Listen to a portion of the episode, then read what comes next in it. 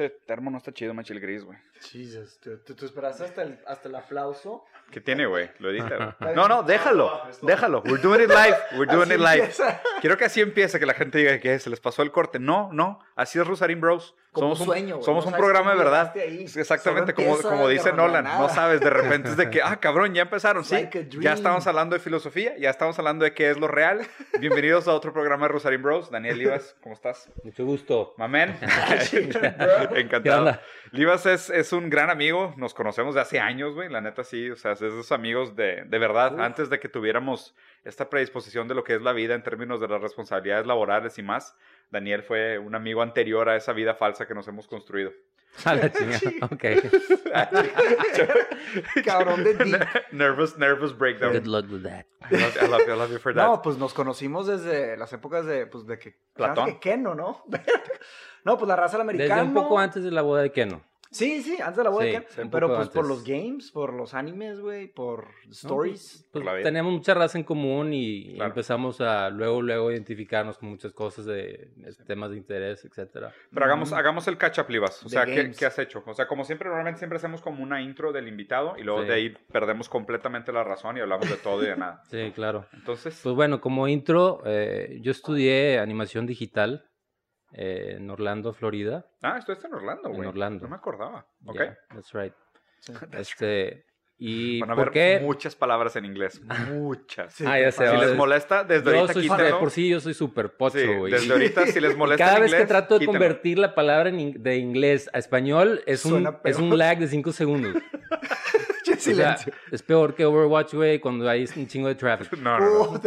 Bueno, trigger warning, si les molesta que usemos inglés Si de y español, me ven así- sálganse. Sí, estás lodeando la palabra. Estoy loading. Ya, perdón, ya no te interrumpo. CD-ROM, güey, PlayStation One Speed. Ya todo mal. Ok, ¿estudiaste animación en Orlando? Sí, estudié animación en Orlando.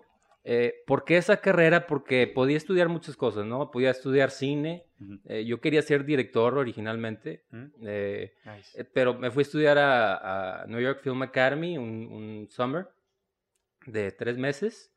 Y ahí es donde dije, ok, me gusta dirigir, me gusta hacer películas, pero no es mi vocación. Ya. Me gusta mucho hacer películas, pero ser director, que esa era mi idea, no. Este, sentí que se desaprovechaba un lado un poco más creativo. Mm. Yo, yo siempre he sido muy Mm. musical, muy este, de dibujo. Y entonces la animación era otra carrera que me interesaba muchísimo. Y es por eso que estudié animación, porque también es cine. Claro. ¿sí? La animación es cine, pero el cine no es animación. Ya. Esa es la razón. Entonces, a ver, ya que voy a estudiar animación, Es un muy buen punto. sí, ya que voy a estudiar animación, ¿qué tipo de animación voy a estudiar? Entonces, si me iba por 2D animation, que era mi super pasión y sigue siendo mi pasión. Si por parte el Livas dibuja Sí, o Thanks, sea, thanks. caricaturas. Sí, y Sí. chu- tú y yo nos hemos dado unos unos, tiros. unos rounds de sí, dibujo. unos rounds y deberíamos buenos, hacer ¿no? uno de estos otra vez. Jalo. Colaboración. Pero me pongo bien nervioso, güey, ¿Por porque tú. Pero tú ¿cómo eres que como- rounds? ¿Cómo que ¿Eh? rounds? Nos aventábamos de que hay que dibujar a, no sé, Spike, el principal es- de... Spike en su battle este, pose. Y Sí. chingada. pues, Tipo un reto. este Sí, güey y hace- los dos este- dibujamos sí. lo mismo. Es un draw, draw off. y la madre. Sí, un Sí, draw. un draw. Qué chido, güey. Sí. Pues ármenlo, güey. Bueno. Luego armamos eso. Claro. Total, eh, puede ser 2D animation o puede ser 3D animation. Ujú. Este, y sentí que 3D animation era todavía más, o sea, 3D animation es animation, este, pero 2D animation no es 3D animation. Entonces, traté de encontrar la carrera que me eduque de todo lo que quiero ser. Qué y chido. aparte, como también me gustan mucho los videojuegos desde, desde chiquito, Desde el siempre. 3D animation también entra ahí como, este, o sea, era la carrera que me iba a permitir ser lo que yo quiera. Claro. Y entonces eso fue lo que estudié. Estudié 3D Animation en Full Sail University. Ahorita se llama Full Sail University, pero antes nada más se llamaba Full Sail. Te chingas, pedo. no es University, you suck. ¿Qué pedo? Pero si te dieron un título. Pero si tenías título, sí, güey. Full Sail. ¿Eh? Ah, creo, creo que me enseñaste ese pedo. También tienen algo de audio, ¿no? Son muy buenos para audio. sí, También son carreras. reconocidos a nivel mundial por audio, Sí. Pero tienen carreras de absolutamente cualquier tipo eh, de rama creativa. Creativa. Yes. Qué chido. Qué cool.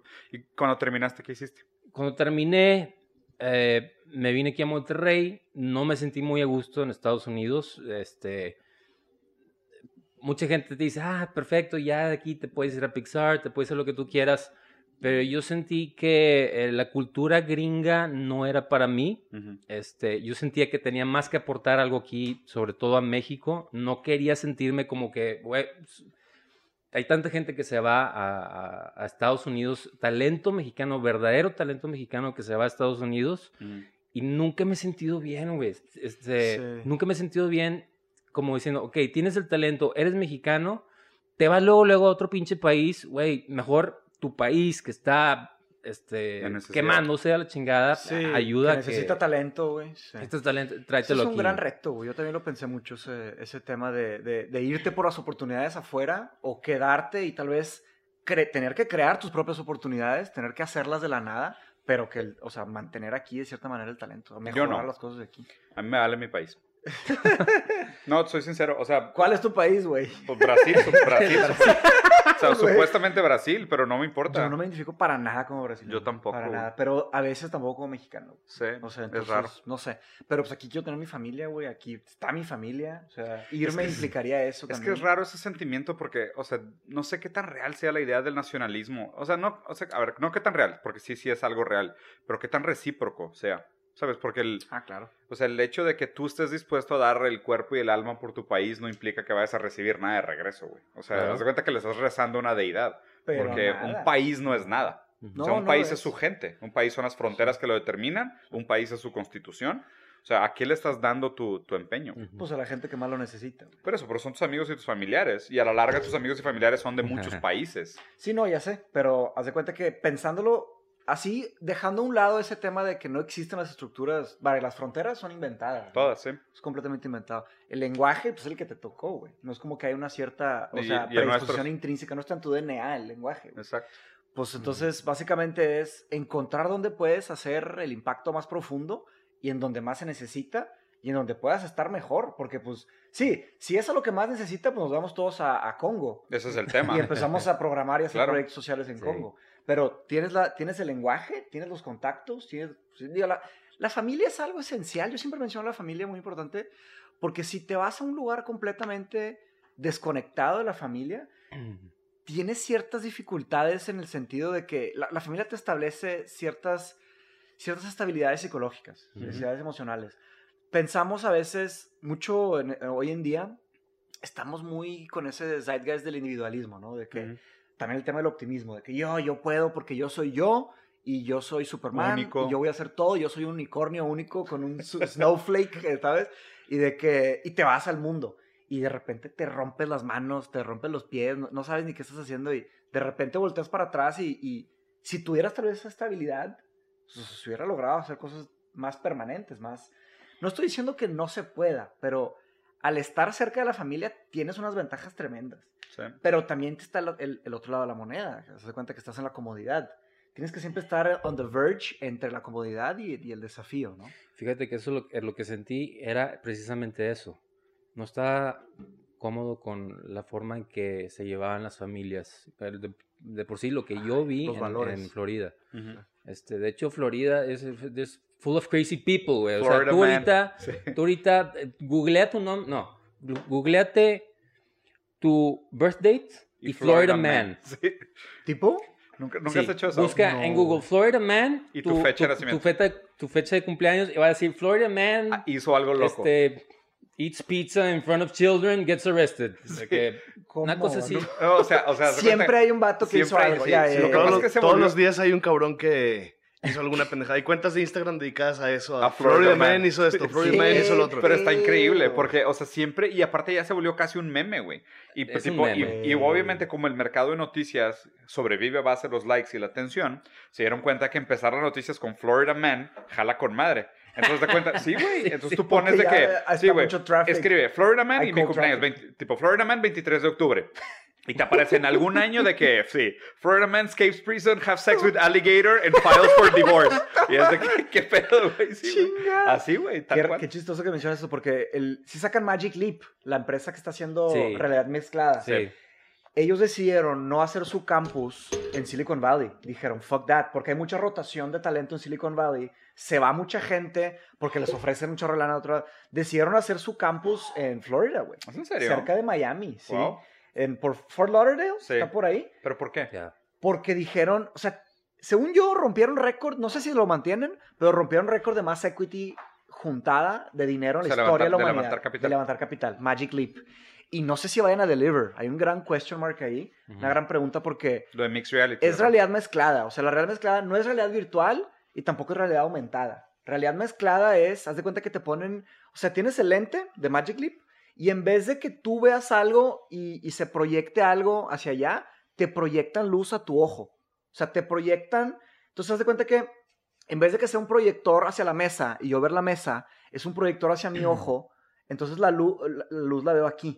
Sí, o sea, se mezcla con la imagen que estás recibiendo. Exacto, entonces si haz de cuenta si la imagen está por atrás de este cup con un sensor, se da cuenta y haz de cuenta que no lo ves. Ajá. Entonces es más real, es realidad mezclada. Pero lo que se me hace interesante es que va a ser en Florida. ¿Qué repercusiones van a haber? Híjole. Para el talento en Sí, Florida. güey, para el talento ahí. Pues esas, esas cosas son interesantes. O sea, digo, acabo de leer también un artículo que en India están haciendo un equivalente a Silicon Valley. Y es de cuenta que decían de que, mira, a lo mejor Silicon Valley hoy tiene más talento. Ah. Pero si compararas nada más el, el, el número total de ingenieros, India tiene dos mil veces más ingenieros que todo Estados Unidos. No, man. Dos mil veces más. O sea, por cada ingeniero en Estados Damn. Unidos hay dos mil en India. Entonces, imagínate, dicen, o sea, por puro volumen, Por puro volumen. llevamos va, todas de ganar. Y de hecho, mucho de lo que está pasando ahorita es de que el talento hindú, en lugar de hacer lo que estaban haciendo antes de que se iban a Estados Unidos, se quedan. Y mucho es por eso que decían ahorita el tema del nacionalismo. O sea, muchos dicen de que, aparte en India, hay más necesidad y hay más potencial de crecimiento. Porque si tú inventas una cosa que venda un dólar por persona, en Estados Unidos son 200 millones, en India es un billón. Sí. ¿Sabes? Entonces, o sea, el pensamiento de escala lo hace bien interesante. Yo sí creo que esta idea de, o sea, con la, con la digitalización se va a replantear muchas de las ideas de los centros de talento a nivel global. Estoy de acuerdo. Porque la digitalización permite que el talento trabaje pues con cualquier lugar del mundo, güey. O sea, tú tienes agencias, ¿sabes cómo es? O sea, puedes tener un cliente aquí, puedes tener un, tele- un cliente en Malasia, puedes tener un cliente en Estados Unidos, uno en Brasil, y realmente no importa. El reto es el idioma. El reto es el idioma, pero también es un reto medio parcial, porque la gran mayoría de la gente negocia en inglés, güey. Pues es que ahí está, entonces tienen que saber, in- o sea, ingenieros Sí, que hablan inglés. Pero pues en India, güey, hoy en día básicamente lo Sí. primero que hacen es aprender inglés. güey. Y Libas, una pregunta, ¿no estaba la posibilidad de buscarte un internship o un trabajo en Silicon Valley en vez de Florida, que dijimos que Florida no es una buena idea? Pues sí, yo creo que sí, pero Silicon Valley depende, o sea, digo, se reconoce más por hacer eh, aplicaciones Ah, y ya, claro. programación. sí, este, animación es más, este, Los Ángeles, LA, tal cual, Ah, LA. Pixar, DreamWorks, los estudios, ¿no? Sí, Ya. sí, digo, sí hay posibilidad de eso. Eh, yo quería, quería explorar qué se podía hacer aquí en México y es por eso que regresé. Eh, la familia tenía mucho que ver con eso. Se-. Sentí que eh, los gringos estaban un poquito locos para mi gusto. Sí. Me vine Se para acá y dije, "Let- let's try to work with what I have, ¿ok? Claro. Entonces, eh, estuve aquí, me fui luego, luego a, una, a una agencia en Escobedo, haciendo animación 3D. Este, aprendí muchísimo, muchísimo, ¿Qué agencia? muchísimo. La más. agencia eh, se llamaba, porque creo que ahorita ya no existe, se llamaba Digital Minds. Digital Minds. Sí, este, gran persona, Mauricio Lozano se llamaba el, el jefe, el jefe. Este, he was a great guy. Eh, me enseñó muchas cosas acerca de los negocios, de hacer lo que te apasiona. Mm. Este, y sí, de ahí empecé, fue realmente cuando empecé yo también a, a- a- componer música, no, no en piano, porque ya desde, desde chiquito componía música En en, piano. el piano, pero empecé a componer con la computadora. Qué cool. Uf, Y entonces ya empiezas a, a introducir orquestas digitales. con superpoderes. Sí, y la primera vez que hice una canción así, o sea, no pude dejar de llorar, güey. Vato, tienes sea- que escuchar, Diego, la música que, que compuso. Neta. Está increíble. Ah, gracias, Mach. Sí, del otro día que te lo pasé. Lo Sí, pasaste, aventé luego todo el álbum. Si quieres, luego ponemos el link, güey. O sea, ¿está abierto? O sea, Eh, ¿tienes pues, un link abierto? ¿Cómo que- funciona? Pues algo, un No. teaser podría. Pues, pues, no, ¿Puedes no está en un ninguna parte, realmente no lo he publicado. No los publicaron. Este, a- alguna vez publiqué la música de Elevator, que era un juego, un videojuego Ah, claro, que con Andrés, Sí. claro, de con- Repolítico. con Sí. Andrés y, ¿Y ese con- juego qué pasó? ¿Sigue existiendo? ¿Ya, ya se dio de baja la Apple Store? sigue existiendo en nuestros corazones. Pero ya no existe en No, los, en los App existe, existe el código y la posibilidad de volverlo a publicar. Eh, pero no hay planes de eso todavía. Sí. Este, es un, digo, cuesta, cuesta poco realmente, pero no es algo que estoy sintiendo la probabilidad de que le metan mucho cariño. De- Fíjate que ahí hay algo, ahí hay un beef que yo tengo con, con la creación de arte. O sea, yo creo que un, un- un artista realmente, eh, digo, vaya, la marca de un buen artista, o lo que se le conoce como artista talentoso, se rige, en mis definiciones, por la persistencia. O sea, sea, o también emprendedor, si quieres ponerlo así de esa manera, porque el tema del Elevator, o sea, fue un, fue un intento, fue una idea que se armó, se ejecutó hasta el final, se hizo el Sí. juego, se puso en la App Store y todo, Ujú, pero se agarra la historia del vato que hizo Angry Birds, que se supone que por downloads ya tiene más que Mario, que Mario Bros. Hay que investigar bien Es la historia. amigo, es amigo de Arik, lo voy a conocer en no, Helsinki. el de Angry Birds. Sí. Bueno, ese era Angry Birds, fue de cuenta, es como la historia de Final Fantasy de Square, de que era después de intentar de con 400 juegos fallidos, que, de que bancarrota o fallidos, la el, el Final Fantasy, el último intento fue Angry Birds. Y haz de cuenta que hizo Ah, un sí. imperio, güey. Sí, ya Entonces- estaban hasta la madre, no podían hacer Exacto. nada más. Igual con las invenciones, igual con este eh, Thomas Alva Edison, que, que era un inventor y falló no sé cuántas patentes y luego sacó el light bulb. y la Digo, madre. hasta que le robó a Tesla, ¿va? Pues no necesariamente, o, O sea, digo, eso ya son conspiracy theories, tendrías que meterte muchas cosas. Pero total, güey, o sea, están los libros Sí, de sí, sí. historia. Pero está, pero está el punto de la idea de la persistencia versus la el valor de la- versus, Y- versus el y- talento. Y como artista mexicano, digo, bueno, ahorita si quieres seguirnos contando porque está Casa Omega también, ¿no? ¿Cómo, cómo acabó ese, o cómo empezó Casa Omega? Sí, no, Caso Omega, ya después de muchos años de, de hacer películas y de mm, trabajar para agencias, este, haciendo de todo, animación, eh, producción, postproducción, edición. Digo, bueno, postproducción es parte, digo, es edición. Este, eh, encontré los compañeros ideales para crear algo que se pudiera Como llamar tuyo. como mío, nuestro. Qué Nada más un detalle, Livas. ¿El, ¿El beso fue antes de Casa Omega? El beso, eh, el, el corto de Carlos Dávila. Sí. Ese fue. Digo que te aventaste un Sí. buen parte de la chamba también. Sí, sí. eh, digo, el beso fue algo que fue un, un corto que se editó rapidísimo. O sea, en menos de dos semanas ya teníamos el primer corte y ajustamos. ¿Tú te aventaste la edición? Sí. ¿Y el sí. script? ¿Quién escribió el script? El script, eh, creo que fue. Ay, no fue Carlos, no fue Carlos, fue. Ah, no sé quién fue. Sí. Luego le Creo que, es que sí. está basado en un script de, Sí, está de- de basado en alguien otro más. script, Alguien así ya, es también una lo. Sí. Ese corto sí se puede ver, ¿no? Ese corto sí está online todo. O tampoco. Ese, e- ese está publicado, tengo, tengo entendido que lo compró, lo compró HBO, Ok. el, el beso. Entonces está Qué en chido. HBO y está en, otro- en otros lugares, ganó un chorro de premios. Sí, Sí. me acuerdo. Fue una gran sorpresa, este, y pues sí. Ese sea, fue antes, ese-. Ese fue antes de Casa Omega. Este fue antes, sí, totalmente. Eh, ¿Cuándo fue eso? Yo creo que fue como en 2012, Algo así. 2013, 2013, por ahí. Sí. Y luego con Casa Omega. Eso fue como un freelance job y no tenía nada. Este, en ese entonces yo acababa de. Ah, ya me acordé. Yo acababa de, de terminar la edición de 180 grados de, de Fernando Calife, Ujú. en donde estuve. Es una película de, eh, del director de Siete Días. Ya. Este, estuve seis años trabajando en esa película. Órale. No y fue, sí, sí, fue una friega, eh, este, le batallamos mucho, pero el resultado fue placentero, no fue muy taquillero, no le fue bien, pero el resultado sí, sí fue grato. Este, la edité junto con Hughes Winborn, que es un editor de Hollywood, muy reconocido por su película eh, Crash. Ganó el. Oscar de Crash Neta. y tuve la fortuna de ser De trabajar con de él. trabajar con él durante Sí. dos meses, tres meses. Sí, Algo que noté en los Oscars, digo, no que noté, digo, no es como que no lo sabía, pero verdad que siempre hay una parte que mencionan a todos los que fallecieron Sí, de la industria. El In Memoriam. Sí, era demasiada, demasiada gente y, con, o sea, en realidad conoces 1% de los que salen ahí. Sí, claro. Porque, tipo, lo que implica para hacer una película es una cantidad de gente, es Sí. una empresa, o sea, un tiene ejército, un güey. ejército de Pero la gente, pregunta güey. que haría Ricky Gervais, ¿was it diverse enough? O sea, Ricky No. Gervais me cae demasiado mí- bien. yo también lo amo, güey. No, pero ¿viste lo que dijo en los Golden Globes? Sí, güey. Que dijo de No, que lo siento mucho, speech. No va a haber In Memoriam porque no murió gente diversa. Entonces, entonces, pues vamos a ver, a lo mejor el próximo año. No, pues, vamos a ver qué pasa. Yo quisiera algún me día, pareció- algún día ser así de descarado y de Me pareció increíble, güey. Luis C.K. ¿Fuiste a Luis C.K. o no? Eh, a Luis que C.K. sí lo saco, pero no Sí, lo no vi. fuiste. Vino No aquí a. Monterrey, madres, güey. Su, su honestidad intelectual y su honestidad moral, güey. O sea, enorme, ¿verdad? está impresionante. O sea, lo que. Sí. y, no, respect para. Deja tú como artista, pero como humano. Los huevos de desvestirte enfrente de tanta gente. El vato, o Le sea. vale. Literal. liter- bueno, pues literal, güey. Por eso lo demandaron. Sí. Por eso lo demandaron. Amaury por andarse, estuvo, por Amaury andarse estuvo. Sí, desvistiendo de increíble, increíble. ¿Qué te pareció, Mauri? Impresionante. Sí, está muy bueno, ¿va? Sí, o sea, su show está honesto, está de, pues sí, de primera categoría. Sí. Sí, la neta yo también, yo también lo admiro mucho. Sí. Es, Pero y, bueno. Y, y creo que hiciste un comentario muy interesante, que es esta idea de que existe una relación entre los comediantes y como esta nueva idea de filosofía.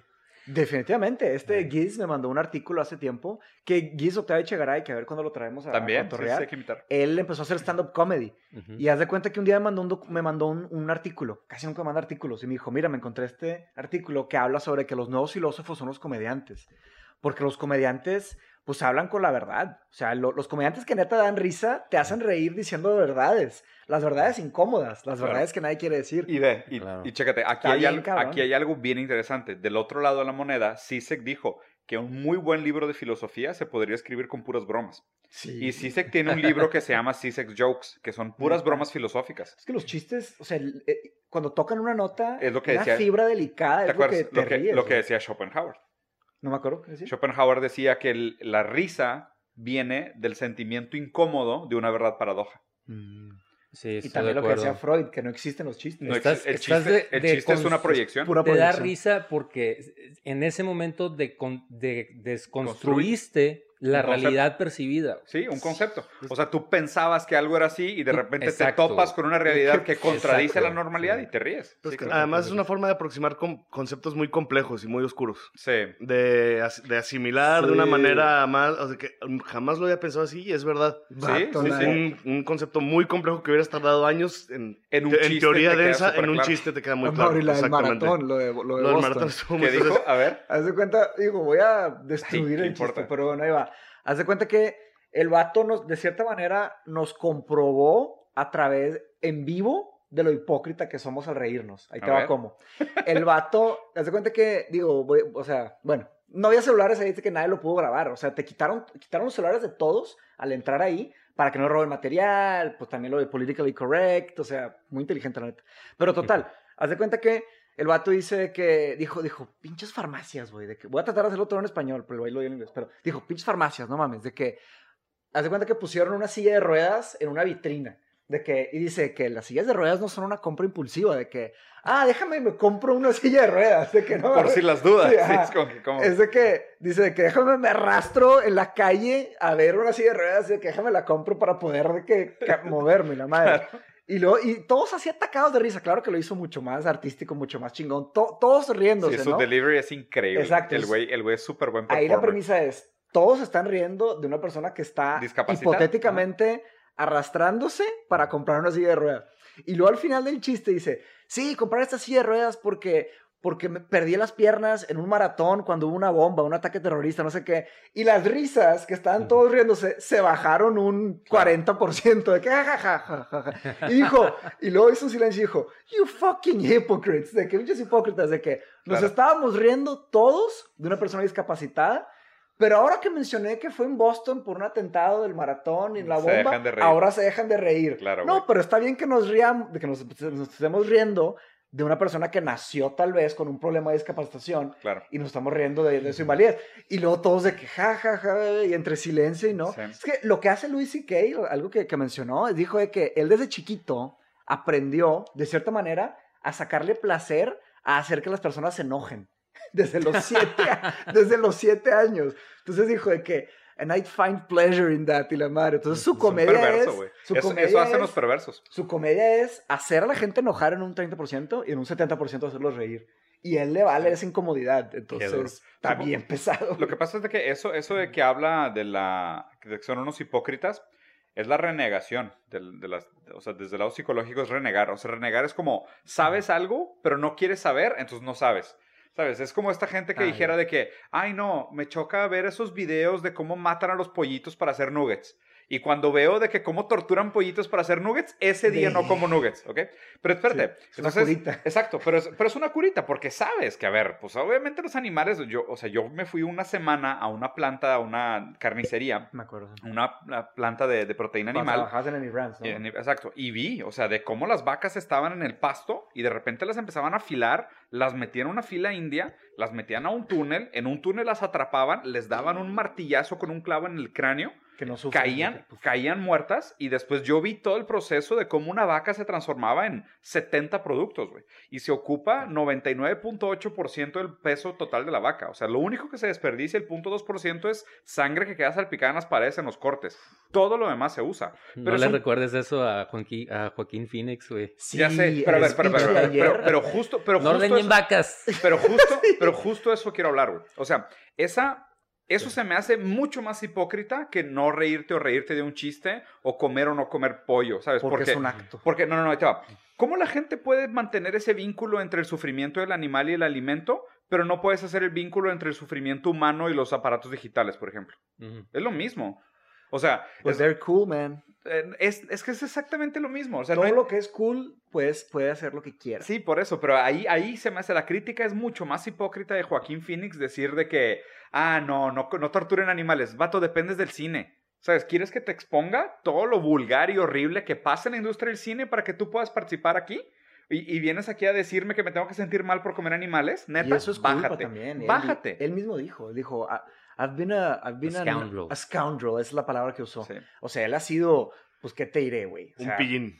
Un pillo. Un sí, pillo, como dice Mauri. Un pillo. un sí. pillín. Y pues, ¿cuánto se llevó de encuentro? Ahí hay un tema que hablamos en un podcast pasado, del, de la culpa, ¿no? La culpa corporativa. Tipo, el ejemplo número uno, que, que es el que está en la mente de muchos, es Bill Gates, ¿no? O sea, haz de cuenta que hizo sus billones y ahora está tratando de salvar el mundo. Ujú. La, la defensa que se podría usar en, en, en, en defensa de estas personas es como lo que le pasó a, en la vida de Leonardo da Vinci, ¿no? Leonardo Mm. da Vinci, antes de ser ese, ese Renaissance man, que fue un excelente ingeniero, un excelente arquitecto, un excelente pintor, un excelente escritor, que Arquitecto, superó diseñador, sí, todo. todo, él era un enfermo. O sea, la, la vida de Leonardo da Vinci, casi nadie habla de eso, pero él, cuando era joven, él era, se metía en chorro de problemas, se peleaba con todos, entonces tuvo un, o sea, como que acumuló un chorro de, de negative karma, si lo quieres ver como karma, con esta moneda negativa, y luego la desquitó con una vida increíble de arte y de, y de prosperidad. Pues canalizó su energía, vamos a decirlo así. Exacto, entonces lo que hay que ver al, al juzgar a estas personas, hay que juzgarlos como lo que son, que son humanos. Entonces los humanos nacen con un año, y luego tienen dos, y luego tres.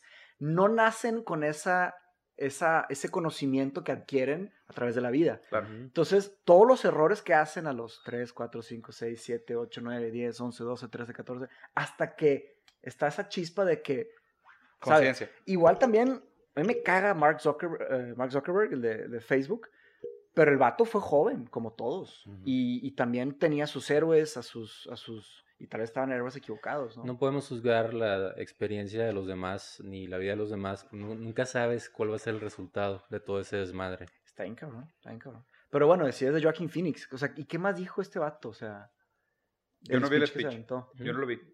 Ah, O sea, sé que ganó por mejor actor, ¿no? De, por Joker. de sí, Joker. ganó por mejor actor. Dijo este, que se puso a reflejar un chorro eh, en los últimos días. Reflexionar. así, Sí. a reflexionar. Y pues simple- simplemente que eh, es un mundo con muchos problemas y hay que... eh, él, él- el punto de que él se menciona como un scoundrel y que ha sido un hijo de puta y hard to work with, dijo, Ah, también. este, es que él no pudiera haber creído en sí mismo si no hubiera sido por toda la gente que lo apoyó. Ah, y las segundas oportunidades, Entonces, ¿verdad? él, Ah. él está visualizando en, en- este discurso un mundo en donde todos tengamos la valentía de apoyarnos por más scoundrels que seamos. Mm. Porque ese acto de, de caridad emocional o de que I believe in you Sí, puede transformar un, un ser oscuro en, en luz. en un ser de luz. Entonces, es- estuvo bien lo que dijo. eh, y, y aunque es, si seguiremos ordeñando vacas. Ajá. Eso, eso o se sea, me I get your ingenuo. point. Y él siempre ha sido vegano, vegano toda su vida, cosa que no me enteré hasta hace poco. Yo no sabía eso. Muy interesante. Este.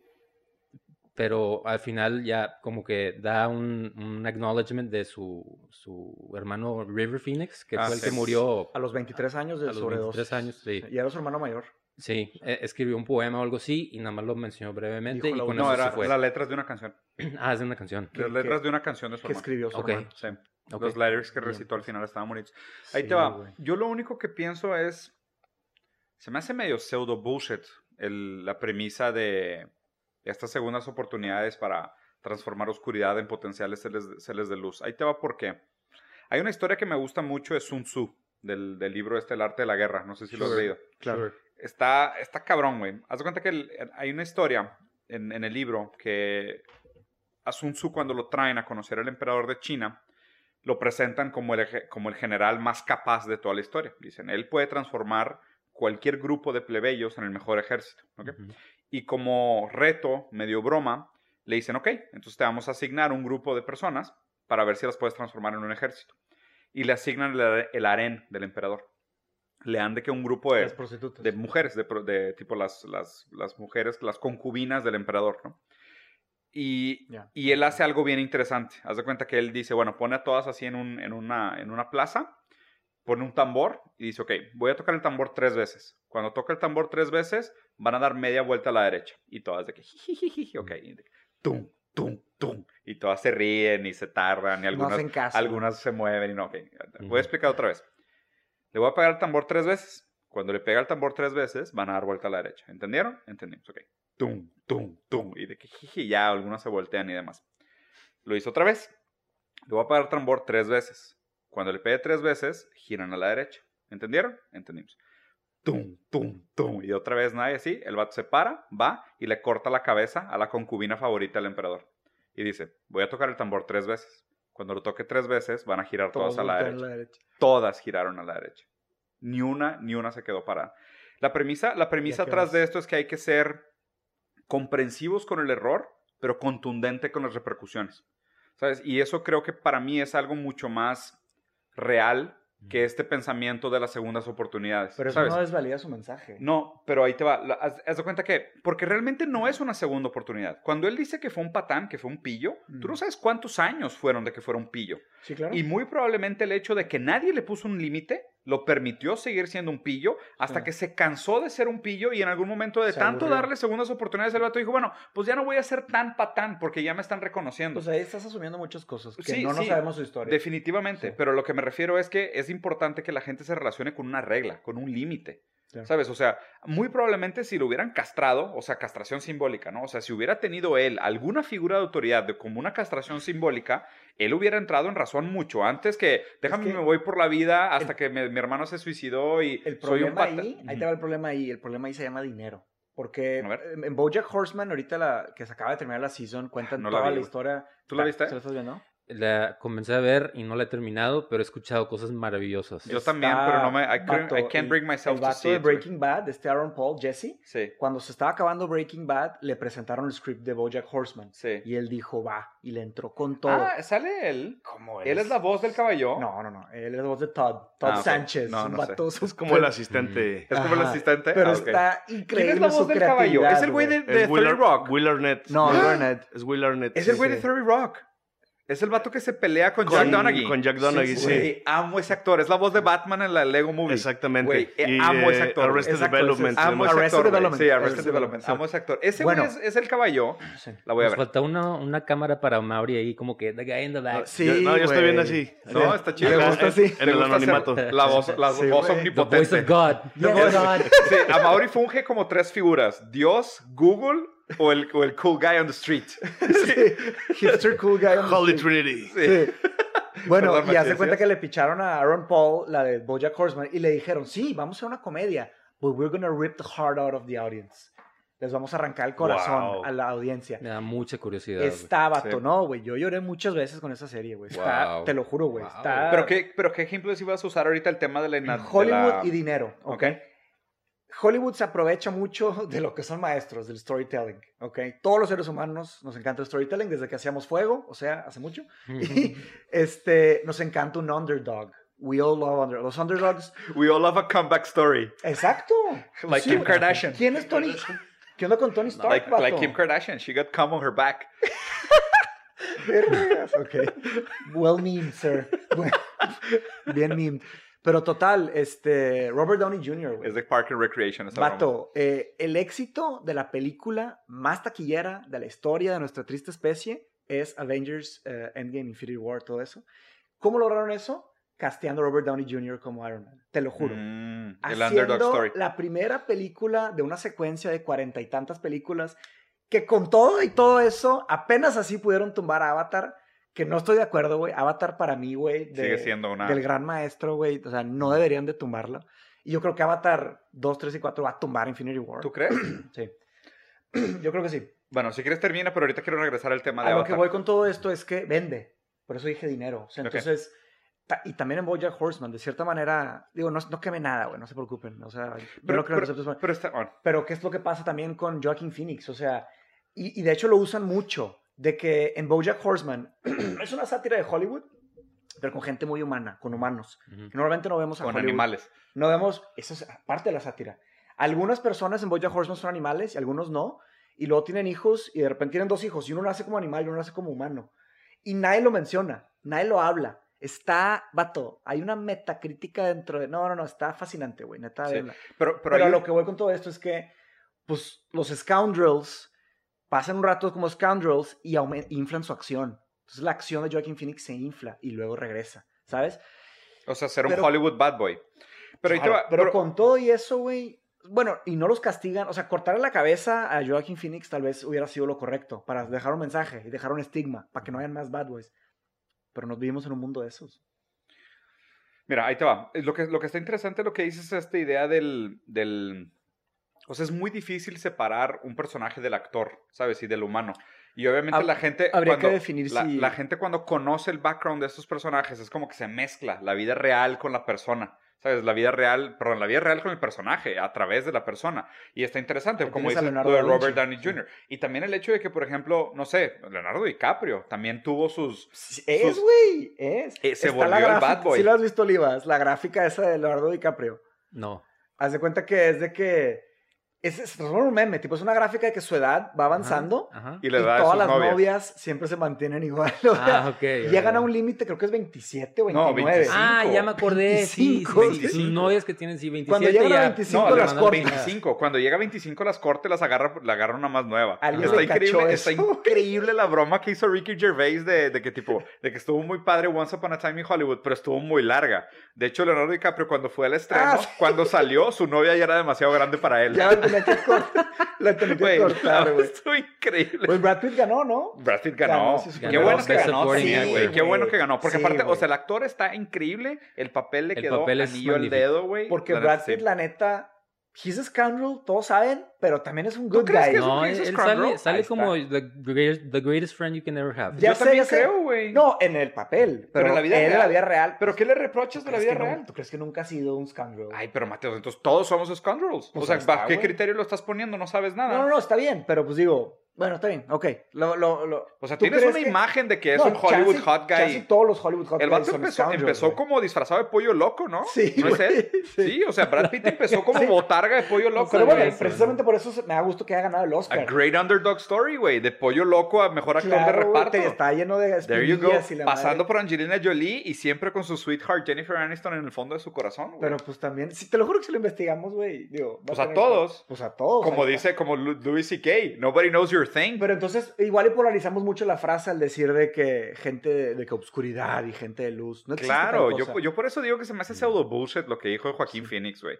O sea, ese tema de que hay, tipo, darles a todos su segunda oportunidad y se transforman en seres de luz. Dude, bullshit. Bueno, you're eso de seres de luz, creo que no lo dijo así tal cual. Sí, Sí. No lo perdón, es que eso, eso para mí, Sí. o sea, llamar o sea, a la nada más gente nota seres, llamar a la gente seres de luz se me hace típico No, pues es hipster que- que... está hitchhiking en Los Ángeles que ojalá lo atropellen. Pues puedes jotear la Biblia, o sea, que Sí. tire la primera piedra el que... ¿o ¿Cómo es Yo sí que- creo que somos techos- seres de luz.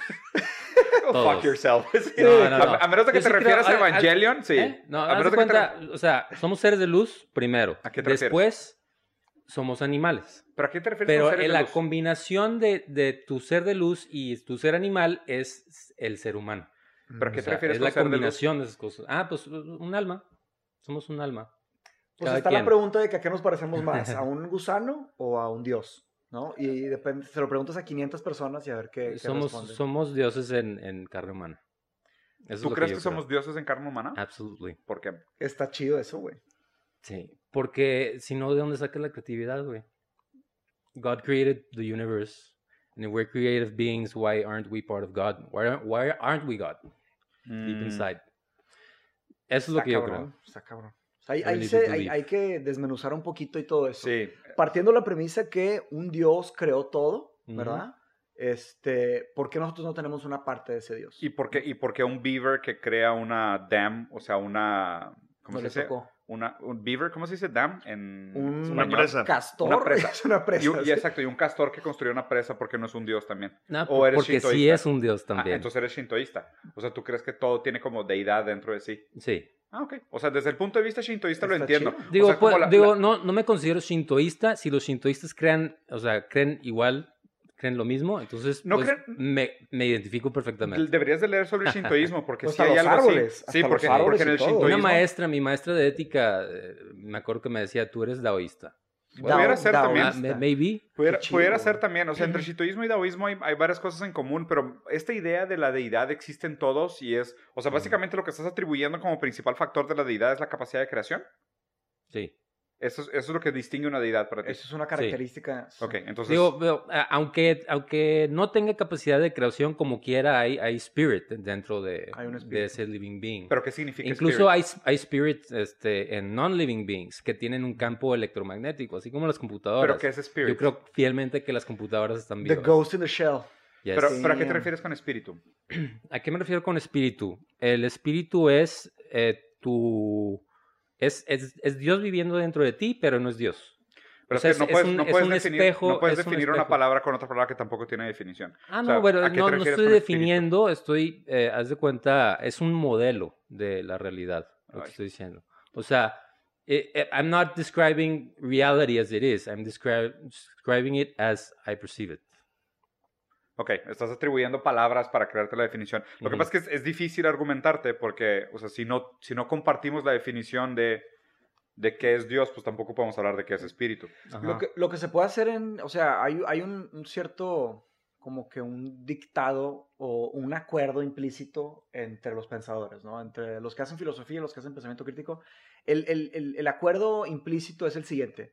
Eh, a las, las personas que vienen con una idea, este, que ¿A parezca presentarla? a presentarla, una, una idea diferente, una idea que, que esté fuera de, de nuestra, de nuestra ontología, eh, lo que uno debe de hacer como, como con honestidad intelectual es escuchar a la persona 100%, o sea, escucharla abiertamente.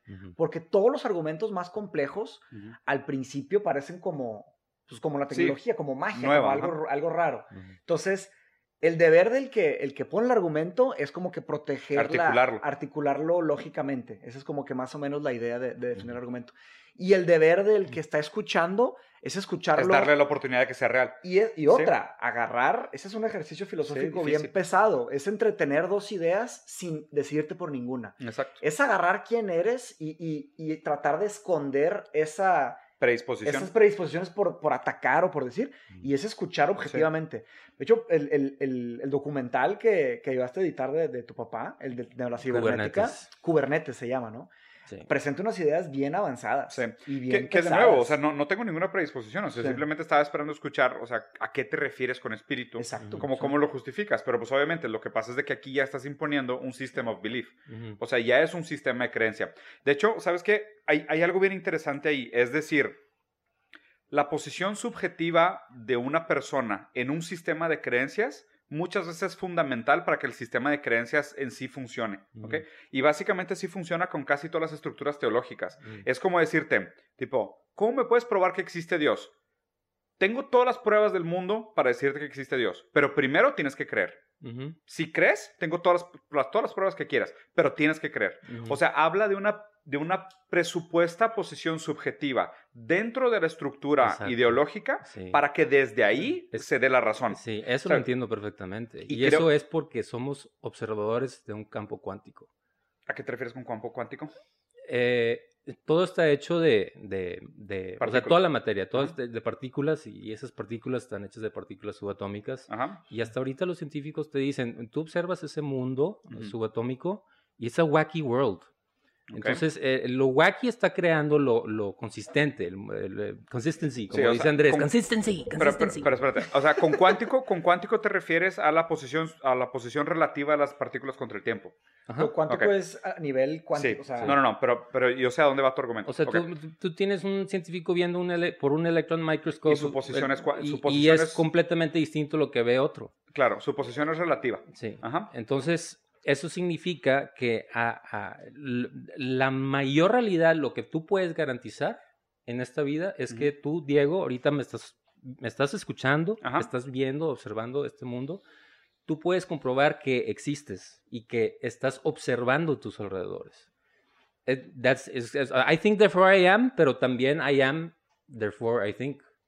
No, ¿Verdad? hay, hay dos, hay dos Sí, pues contraargumentos. o sea, es un, o Hay- sea, que solamente tenemos acceso a, a la, a la- a la física clásica, a la newtoniana, ¿no? O sea, que no tenemos acceso a la física cuántica, a observar. No, pero. Ah, bueno, pero es que ¿sabes qué pasa? Ese argumento, haz de cuenta que ese argumento va desde el sentido de decir, como la posición de las partículas, ahorita la física, lo que nos estamos acercando es a esta idea del, mundo cuántico, o sea, que las partículas no tienen una posición fija, sino que nosotros a través de la subjetividad de nuestra interpretación les atribuimos un valor, pero ese valor no es real de ellas, porque ellas son cuánticas, ¿De o sea, tienen una posición subjetiva, pero espérate.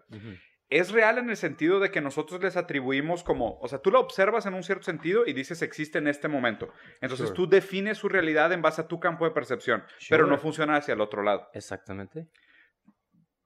Has escuchado Deepak Chopra, ¿verdad? Sí, Deepak Chopra. Ok. Deepak Chopra ha sido desmentido en público N veces y por, Sure. y por físicos cuánticos. Sí. Lo que pasa es que él Es un usa... brinco muy grande. No, lo que pasa es que él, él, él usa, haz de cuenta, una, una causa como una correlación. Más bien, usa una correlación como Sí, causa. correlación no implica causa. Exacto, entonces haz de cuenta, él dice, como nosotros solo somos es- seres de percepción y el mundo físico ahora sabemos que es cuántico, tú transformas la realidad a partir del momento que tú la percibes. Entonces, tú transformas percepción en realidad, ¿ok? Entonces, realidad es percepción. No. O sea, ahí es donde está el error físico. El o sea, error. los físicos ya, ya, le- ya- o sea, hay explicaciones matemáticas de esto, que es, sí, sí es verdad que tú solo puedes percibir, aunque sea de manera análoga, el mundo que te rodea, tú le tomas una foto a la realidad a través de tu percepción, pero esa foto no está vinculada a la realidad per se, porque la realidad y la, y la posición relativa a las partículas es cuántica. Sure. O sea, es cuántica en el sentido de, existe este, este tema como de sustancia contra sujeto, ¿sabes? Haz de cuenta, es esta idea de, tipo, si yo suelto este, esta cosa, vamos a suponer que es una mesa de vidrio, ¿ok? Y yo suelto este vaso sobre la mesa de vidrio. No es solo el peso del vaso contra la mesa de vidrio, es la distancia que cayó contra la mesa de vidrio. Si yo lo suelto desde más arriba, eh, igual y aquí, pero si es una piedra y la suelto desde más arriba, igual y rompe la piedra, porque tiene que ver no solo con el concepto, sino con la posición subjetiva del concepto son- so- contra el impacto. el ¿ok? impacto, sí. El, pro- el problema de, de- de analizar esos conceptos contra la realidad es que sí es cierto que, que nosotros solo somos capaces de entender como fotos de una, de una canción, pero eso no, no hace que al revés, no hace que tú al, al entender tu capacidad de transformar lo cuántico en físico a través de la percepción, puedas modificar lo cuántico a través de conciencia. Eso no es verdad. O sea, y, y eso se prueba en Es- N es veces. un, es un esfuerzo colectivo. O sea, yo sí creo que tenemos la capacidad de transformar eh, la realidad entre más personas nos unimos a, a esa percepción. Sí, pero, des- pero a través de la dialéctica, no a través del campo del efecto cuántico. Mm, yo estoy en desacuerdo. ¿Por qué? Yo, yo sí creo que es posible moldear la realidad a través de nuestra percepción. ¿Cómo la Y- y percibes, te- no te- cómo es? Te, te voy a decir, no, no, es como es. A ver. como es. Y, y- y son pequeñas experiencias que te dicen, hey, look at me, I'm talking to you, you're, you're causing this. O sea, eh, ¿y por qué digo que las computadoras son, este, están vivas? Mm. Eh, todo, todo ser vivo tiene un, un campo electromagnético. Pero que- no todo lo que tiene campo electromagnético está vivo. Correcto. Eh, este, yo creo que por, no está vivo, pero puede estar consciente. No, entonces define viva y define conciencia. Conciencia es eh, awareness, ¿sí? Es, es estar, No. que, que tienes un awareness y lo que está pasando, aunque no tienes forma de expresarte, ¿verdad? You know what's going on. Pero conciencia no es awareness. Mira, Pues mira, un, vamos un a ver. ejemplo, un ejemplo. Eh, yo Sí, he trabajado con computadoras toda mi vida, Sí. eh, un Mac fan de toda la vida, desde chiquito, este, mi papá me inculcó las computadoras, ah, desde que tenía un año, Sí. me puso enfrente de una Mac, la original del 1984, la de 512 kilobytes, Sí. a escribir mi nombre, a aprender spelling, este, todo a través de la computadora. O sea, la computadora me ayudó a educarme, eh, mi formación de, desde bebé. O Mm. sea, ¿por qué llegué al Spelling Bee en, en, en third grade? Porque desde chiquito mi papá me puso un programa este, de spelling y, Y- soy una verga para spelling. Y me fui a...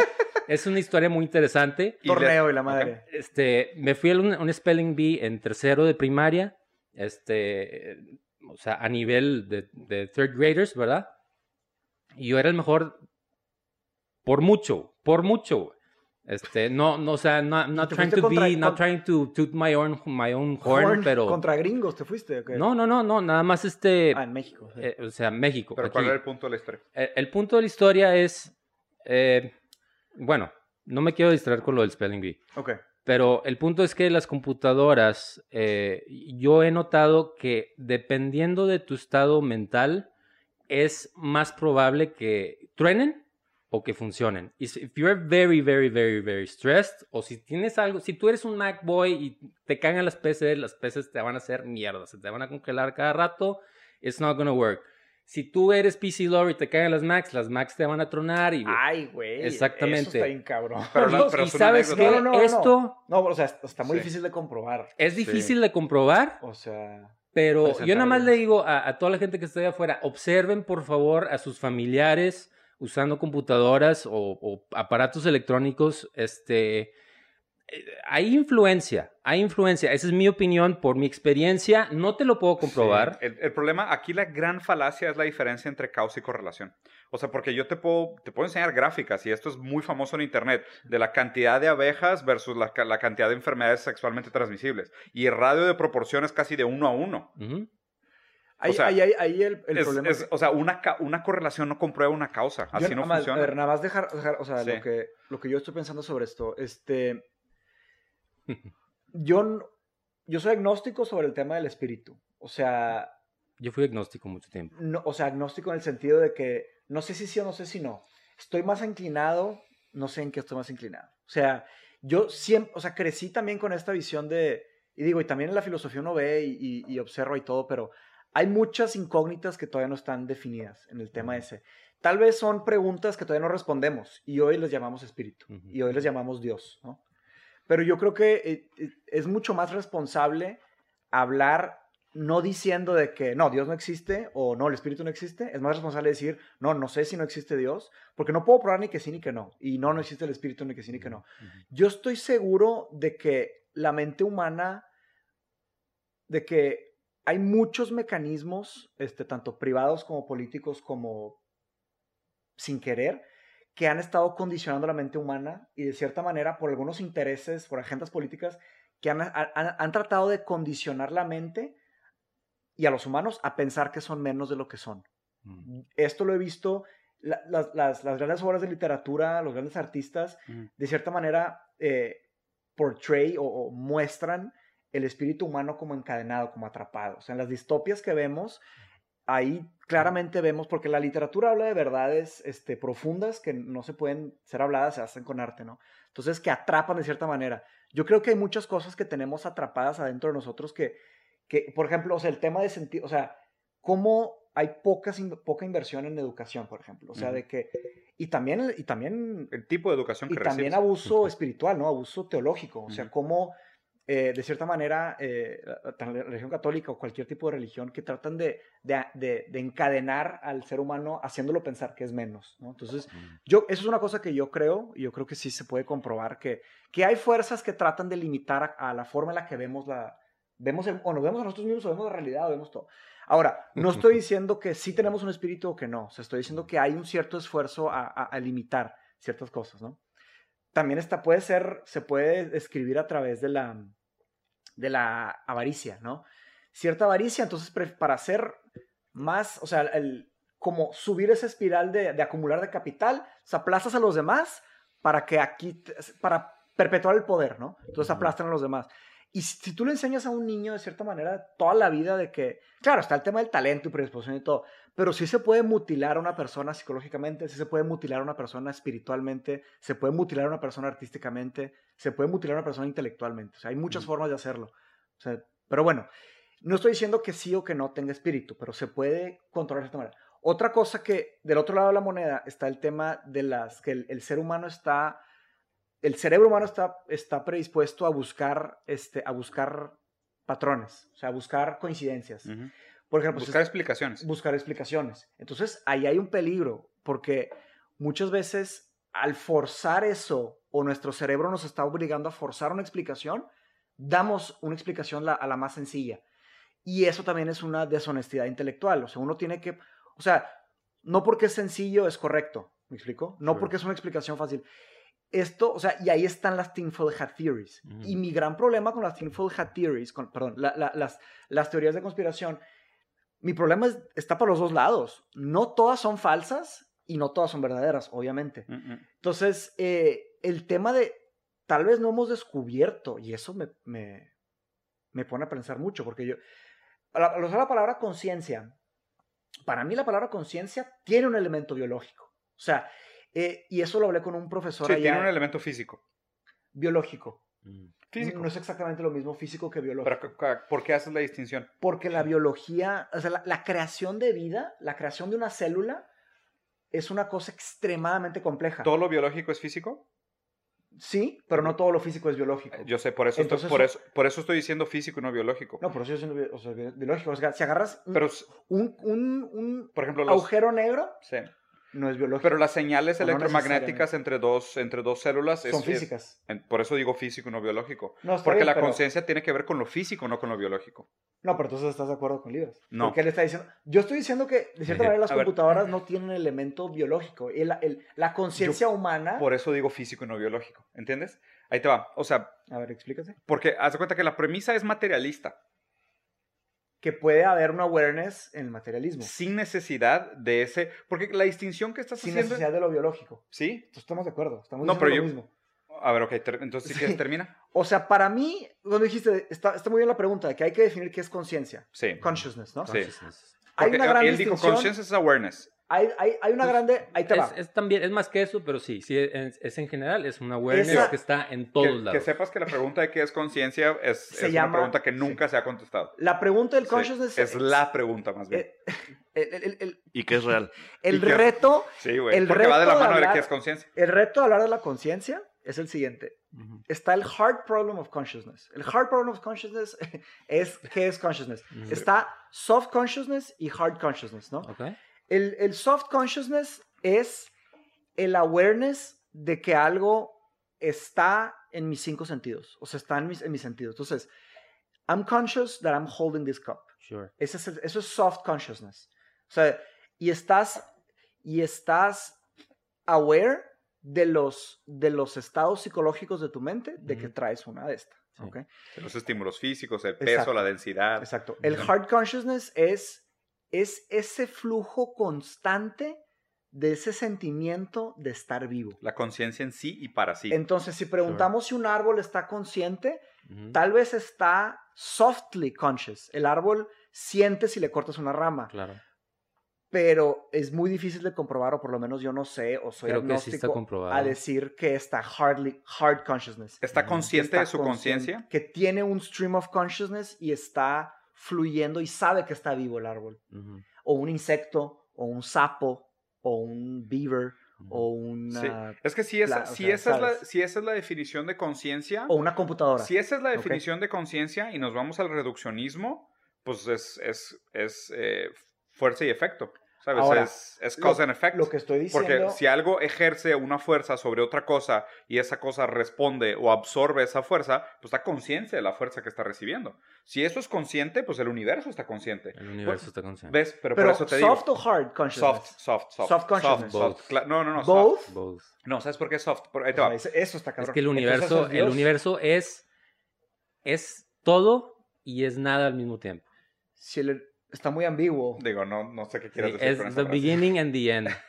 Es, es lo que te digo, machín. Sí, está Es, es el tipo... Es un- Está en la es un- estructura de todo, güey. Pero es un sistema de creencias que necesita una, una posición subjetiva que la presupone. O sea, nun- no, no hay, o sea, no hay manera, o sea, No un tienes, tienes, Tienes que, que ser creer. subjetivo, sí. No, no, no, tienes que creer para que haga sentido. Ajá. O sea, es un leap of faith. Por eso te digo, lo que por eso, ¿por qué, por qué, o sea, por qué argumenta, o sea, por qué argumenta las frases diciendo yo creo? sí.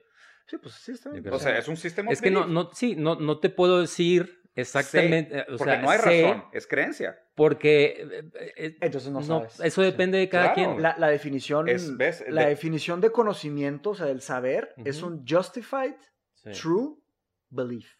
Entonces, crees bueno, y el- justificas. ahí estamos entrando a mi- epistemología. de- el de- saber de- siempre es una certeza, porque ahí lo El saber siempre el es una saber, certeza. el saber siempre es una, es una certeza, esa es mi pregunta.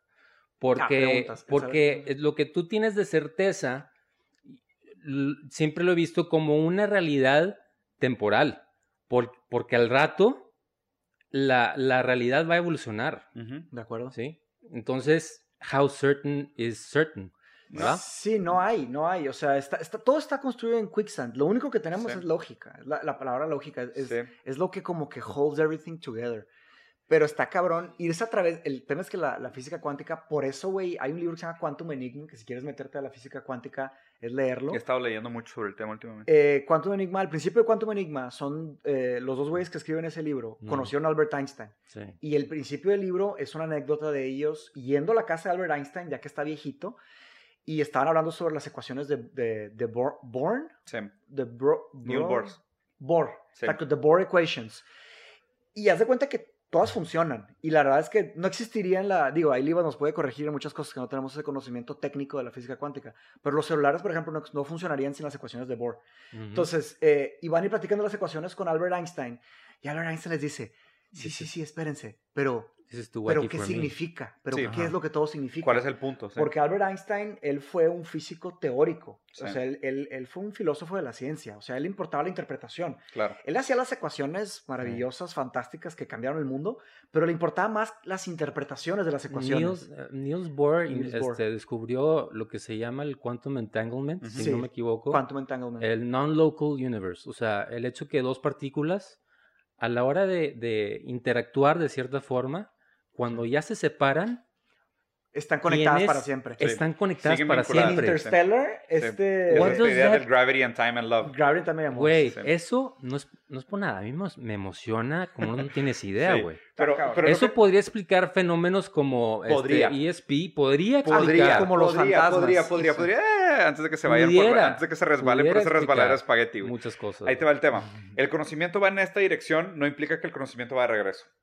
O sea, Ajá. ahí te va. Y de hecho, este chiste es de Niels Bohr. O sea, Ok. Niels Bohr cuando se retiró, o sea, de que ya grande, se va a vivir a un país nórdico eh, y llega a una villa en medio de la nada en las montañas Ah, claro. y le regalan y le regalan le regalan una, una, una calavera, o sea, un esqueleto, un cráneo de un, de un animal, ¿ok? Y le dice, cuélgalo en tu casa para alejar a los malos espíritus, ¿ok? Entonces, un día un amigo de él lo va a visitar, llega a su casa y tiene un cráneo gigante de Sí, animal muerto y le dice, güey, o sea, ¿qué pedo? O sea, ¿qué es esto? ese pedo. De que, ah, no, es que tengo el cráneo aquí para alejar los malos espíritus. Y dice, pero tú eres Neil Bohr, o sea, tú eres un físico, eres un científico, no crees en eso. Y dijo, no, no, no, sí, claro, obviamente no creo en eso, pero dicen que funciona aunque no creas en ello. Exacto. Pero es que está- hermoso el chiste porque lo hace Sí, agnóstico. Pero entiende, o sea, Es pero, agnóstico. pero- pero es, es justamente lo que estoy hablando. Estos sistemas de creencia Sí. presuponen una posición subjetiva. Sí. O sea, tienes que creer primero para que haga sentido. Si no hay creencia, no hay sentido. ¿Sabes? Y en el, en el mismo punto que es esta idea de, pues es como la gente que cree en Dios. O sea, tú crees en Dios y tú encuentras explicaciones para Dios. Porque la O sea, ce- el cerebro busca, o sea, naturalmente busca una, Y- respuesta. Y, aparte, la, la posición subjetiva de que así funciona el universo manipula el, or- el- el órgano racional o la capacidad racional y encuentra suposiciones y encuentra correlaciones. Y como muchas de estas cosas, y obviamente la física cuántica es algo demasiado nuevo, y como la física cuántica se presta no, y hay, tanto... un gran, hay un gran peligro en la Y física no, espérate, cuántica, nada más, nada más terminar el argumento. Si nosotros de por sí somos seres subjetivos, o sea, que nos damos a interpretaciones infinitas de las cosas, y aparte nos dicen que el mundo físico es cuántico, que su posición también es subjetiva versus nuestra interpretación, entre subjetividades no hay encuentro, o sea, no hay certezas, ¿sabes? Sí. Pero el problema es, me molesta cuando la gente se lo lleva al extremo del otro lado y Mm. dice, como tú tienes una infinidad de capacidad subjetiva de interpretación y el mundo en sí, partículas, por las partículas, tiene un, número infinito de posiciones subjetivas, pues puedes explicarlo todo con eso. No Mm. funciona así. Ah, sí, para mí ¿Sabes? se me hace un No brinco. funciona así. Eso, es- eso Sí. es una falacia lógica. O sea, sí, es como la película de The Secret, que es un brinco demasiado. O sea, en, Es- en- en The Secret tratan de explicar. de- ¿Te acuerdas de la movie de The Sí, Secret? claro. sí, ten Sí. cuidado con los sistemas es- ideológicos que te de obligan a creer que- antes de explicarte. Sí, Sí. eh, dos cosas nada más, este tema y luego el peligro de la física cuántica, este, en, la- en el contexto de educación. Pero total, eh, en The Secret, haz de cuenta que as- a, mí se me, a mí sí me molesta que traten de explicar, Todo hacen a un través de brinco Secret. demasiado grande a través, o sea, a través de ese tema tratan de hacer un brinco demasiado grande y no estoy diciendo necesariamente que esté, sí, sí está mal at first hand. El problema de la física cuántica, eh, que está en el libro de Quantum Enigma al principio, Sure. que dicen, eh, la física clásica, de cierta manera, las tres leyes de Newton eh, se pueden enseñar y se enseñan hasta la fecha hasta un, en un nivel, en un grado básico de, de educación, ¿no? O sea, no sé si es secundaria o, o pre- o preparatoria, pero te enseñan la scientific literature, ¿no? Sí. Y es relativamente sencillo de que cualquier niño a esa edad la puede entender. Ujú.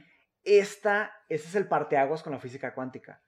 Y dicen estos vatos que no todos Pueden logran entender. lógicamente, no tiene nada que ver con belief, No, científicamente. es difícil. No todas las Sí. personas tienen la capacidad y la educación y la predisposición, no sé si predisposición genética, para lograr entender la física cuántica. O sea, es una cosa, haz de cuenta que, Es digamos, muy abstracta. es muy abstracta, es muy difícil de entender. Entonces, hay, ¿por qué sonríes? Es que sí, güey. pues, Es muy difícil de es- entender. Es parte del reto, güey. es parte es- del es un reto. Everest, y sí, ahora te güey. pregunto, ¿qué significa y qué implicaciones de desigualdad van a existir en el mundo de todos los que entiendan la física cuántica y de todos los que no la entiendan? Sí. O sea, es como, que- y, y haces la comparación. Pero mira, va- Todos vamos, los que a, vamos a es- tratar. Y, es literatura voy, a- voy a usar, voy a usar tu planteamiento para plantear la pregunta. ¿Cuál es el objetivo de entender la física cuántica y esta relación entre conciencia y el mundo físico? O sea, ¿para qué es? What's the point? Es para... eh, eh, que- queremos entender de qué estamos hechos, de qué se trata la realidad, por qué existe como existe y qué impacto tenemos nosotros como, como seres vivos eh, en la realidad, ¿Con qué fin? con el fin de, ¿Modificarla? de modificarla, de seguirla expandiendo. Ahí está el tema. Eh, eso, o sea, eso cómo conecta con tu, con la posición subjetiva del ser humano como una deidad atrapada en un cuerpo de carne. O sea, tú presupones nuestra capacidad de cambiar la realidad. Sí, Ese, ese es el brinco. O sea, ese es el, ese es el gap entre, Sí. entre razón y presuposición. sure. O sea, porque... Me explico. O sea, es un sistema que está construido sobre sí mismo. Sí, sí, O sí. sea, tiene una serie de assumptions que son la base para el fundamento para llegar a higher assumptions of meaning. Esto, o sea, es- estamos hablando de un tema que nos, nos rebasa por años. y y ahí sí, son No assumptions, este, Estamos pero es, es, es, es un poco eh, difícil de explicar. Es como eh, tienes ciertas reglas, hay ciertas reglas que aplican para ti y que no aplican para mí. Por ejemplo, ¿Como cuál? eh, cosas tan sencillas como alergias. Hay cosas que tú puedes ser alérgico que yo no. güey. sí. You- You're living a completely different reality than me. ¿Sí? Sí. Pues, Nada más, pe- pero, pero, ¿qué defines como realidad, entonces? real- pues la realidad es todo lo que Salió, la salió, realidad es lo- todo lo que puedes percibir, todo lo que puedes vivir. Pero, Pero, en ese caso no solo las alergias, la realidad de todos nosotros es diferente, pero la misma Eso está suposición- diciendo. pero eso son, está son, diciendo. eh, son detalles Sí. de la realidad que aplican para ti, pero no para mí. Sí. No estoy diciendo de que, ah, pues es que tú creíste algún tiempo que tenías cierta alergia, no sé qué. Well, no necessarily, pero eh, lo que estoy diciendo es que tienes el poder de cambiarlo, sinceramente, eh, y otra vez, estoy diciendo creo, tienes el poder de cambiar esa eh, Alergia. alergia. con tu propia observación, con tu propio will, ¿sí? Porque eh, este willpower, ¿sí? O sea, por ejemplo, Dragon Ball, ¿tú ves Dragon Ball? Sí. Claro. Lo vi en algún momento. Por, es- eso es Chile, ¿eh? Sí. ¿Por qué chinos te emocionas tanto, güey? Tanto.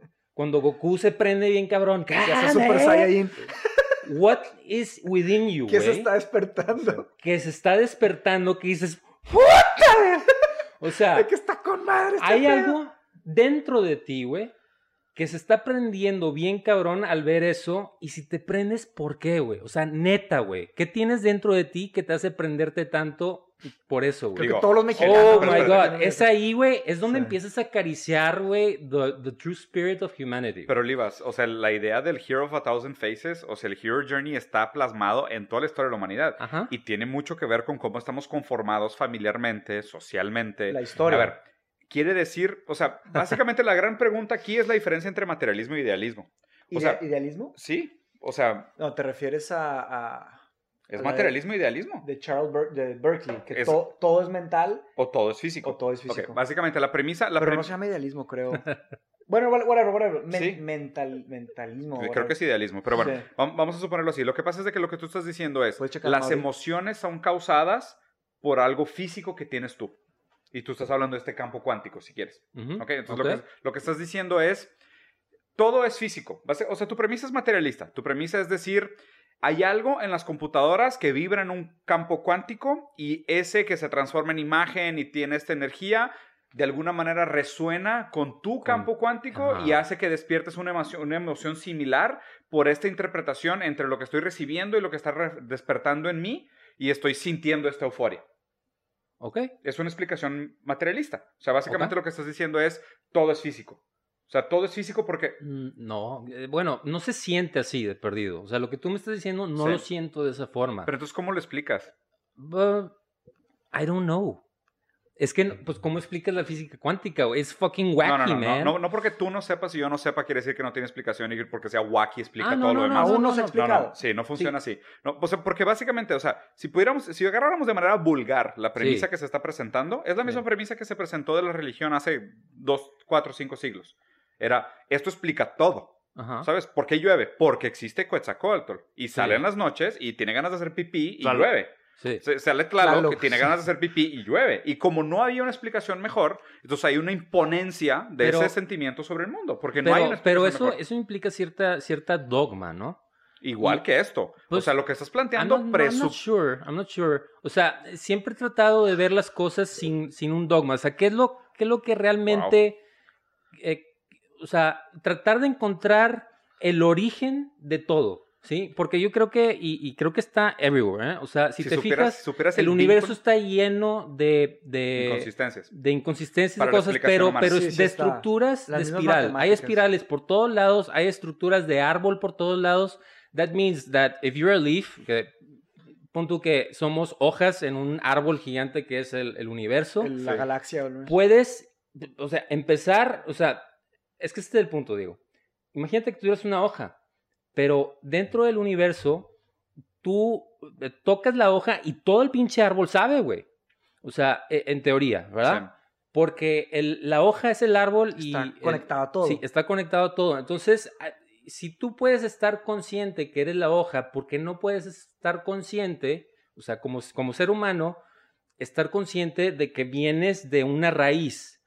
Y yo sí, sí creo que es posible, eh, en gran parte por los sueños, porque los sueños de repente son tan wacky como, como se describe la física cuántica en sí. O sea, de repente estás teleporteado en un lugar acá, de repente estás acá, de repente estás en el pasado, de repente, no sé si les ha pasado, pero cuando a mí me sacaron las muelas del juicio, las dos de abajo, yo estaba viviendo múltiples realidades al mismo tiempo, por, por el trip que de repente te puede salir. En el Entonces, sueño, ¿cómo, la madre, sí. ¿Cómo explicas eso? O sea, la, la mente humana tiene la capacidad de percibir el mundo o, o la realidad o diferen- incluso diferentes realidades más allá que, que las tres dimensiones. Y, y los sueños creo que son un como un lock and key Una puerta. para poder eh, percibir la- eh, el universo de esa forma. Lo primero es que Pues se me olvide. cabrón. Hay una relación muy cercana entre dogma y creer. Claro. Y tú dices no ser un hombre de dogmas y usas mucho la palabra creer. Sí. Entonces, o sea, Ahí hay una Check-. Eso check- lo hago, check- check eso lo hago para que nuestros televidentes no se vuelvan locos. Este güey está diciendo que el mundo es así. no, no, por eso. Pues no, güey. O sea, es una forma de percibir y A yo ver. te puedo explicar. Güey, Diego, es Sí. como si yo te digo, güey, ok, aquí, esta madre está levitando. No, no mames, no está levitando. ¿Está levitando, güey? Pues, pues no, güey, pero yo te estoy diciendo, este, de acuerdo a mis experiencias, yo sí creo que en algún punto, si ustedes tres me, me creen de que esto está levitando, estamos aumentando la probabilidad de que esta madre levite.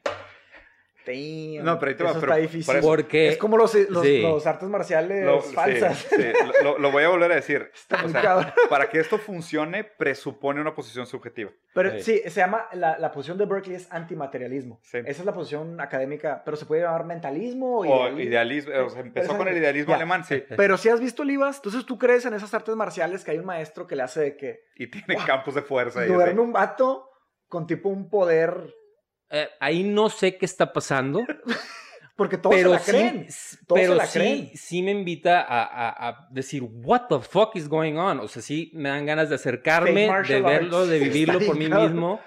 Este, Mira, Olivas, eh, eh, ahí, I don't know. ahí voy a frenar un poquito el tema de, en el sentido de que hay... No, no hemos logrado determinar entender todas esas cosas y, y me es difícil decir que no, no estoy de acuerdo, pero, Pero, sí estoy más inclinado a que no. O sea, sí, yo también. La- disculpa, tal vez no lo he estudiado lo suficiente, Sí. tal vez no me he informado lo suficiente, tal vez no creo lo suficiente, pero yo no creo que creer me haga.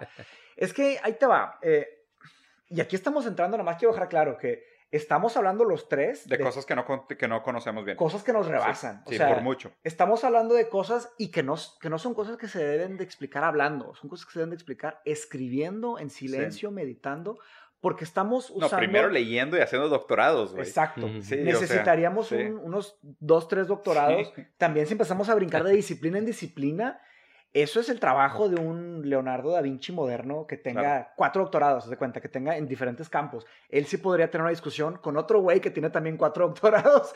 X, son temas, no quiere decir que no los podamos tener, güey. No. Podemos platicar de esos temas. Y también en, mucho, en muchos aspectos creo que somos... Híjole, pero este ejemplo ya, o sea, ahí te va. A El ver. ejemplo que iba a usar es el siguiente. Que somos como tres sapos en un, en un, en un lago tratando de explicar por qué está sonando un celular al lado de nosotros. O sea, que nos rebasa A también nuestra, sí, nuestras percepciones. Pero qué interesante que mencionaste lo del universo. Hoy en la mañana, haz de cuenta que yo estoy suscrito a un, a un canal, digo, a una que se llama, como un, un vato que manda correos, que se llama Gertin Knowledge. Es un vato de Inglaterra que tiene cafés de conocimiento y manda quotes, súper casual, manda tipo frases de conocimiento. Y hoy precisamente mandó una de, de Albert Einstein. Y haz de cuenta que habla específicamente de esto, güey. O sea, Albert Einstein dijo de que, que est- estamos en un universo, estamos todos completamente conectados y todo es una ilusión y lo que tenemos que hacer exactamente es de que quitarnos esas, quitarnos Ese esas- ese velo. Ahorita lo, lo voy a poner en el, en el, Por en eso, este. por eso, por eso hacía Pero- la pregunta. A ver, Pero también, güey, pensar que me tocó esa frase porque íbamos a platicar de esto y no sé No. qué, eso es un brinco muy no, es grande. falacia narrativa. Pero es, es falacia narrativa, Sí. exactamente. Es wishful thinking. Es- ahí lo usaste muy Es- bien. ese es el tema. sí. Entonces la falacia narrativa es la siguiente, o sea, se cuenta que trae un, un cono con nieve y le- me le estoy comiendo la nieve y se me cae y nada más digo de que, ah, no quería nieve porque pues no la Ex. quería, Mm. ¿sabes? O sea, explicas el presente utilizando algo que acaba de pasar en el pasado, Mm. ¿sabes? Pero ahí- ahí también es ahí tema, porque Y yo por eso, yo por eso siempre hago la pregunta de, o sea, ¿y con qué fin? ¿Y para qué? ¿Sabes? Porque, o sea, la, la- la premisa es esta. O sea, podríamos sentarnos durante horas, inclusive con, con grandes científicos, y platicar sobre si realmente la posición cuántica de las partículas y nuestra capacidad de percibir la realidad desde nuestra subjetividad y el hecho de que nosotros congelemos una un momento de la realidad a través de nuestra percepción limitada, por más que el universo tenga posibilidades infinitas por la relación relativa de las partículas, que nosotros tengamos alguna capacidad de efecto sobre esa realidad y decirlo, pues sí, tu, tu percepción es lo que crea la realidad porque pues tú percibes una sola cosa. O sea, tú percibes un snapshot del, del universo. O sea, universo cuántico, ¿sabes? De todo lo que escapa. Y tú lo simbolizas. Haz de cuenta que tú agarras eso y lo simbolizas. Por ejemplo, La diferencia del ejemplo que tú decías de que si esto está levitando o no, y si los tres creemos que está levitando o no, es probablemente mucho más un problema de lingüística que de física cuántica. Sure. ¿Sabes? Porque ¿qué defines como levitación? Que esté alejado del suelo Pues Sí, por una tercera fuerza. Pues sí, tiene hay un- una mesa en medio. un campo de ¿sabes? partículas. ¿Sabes? está A, a- a lo mejor nos podríamos poner trippy y como usas mucho la palabra trippy, o sea, nos podemos poner wacky y resulta que Wacky, esforzamos y estiramos la definición de levitar hasta que we believe in it. And then it's true.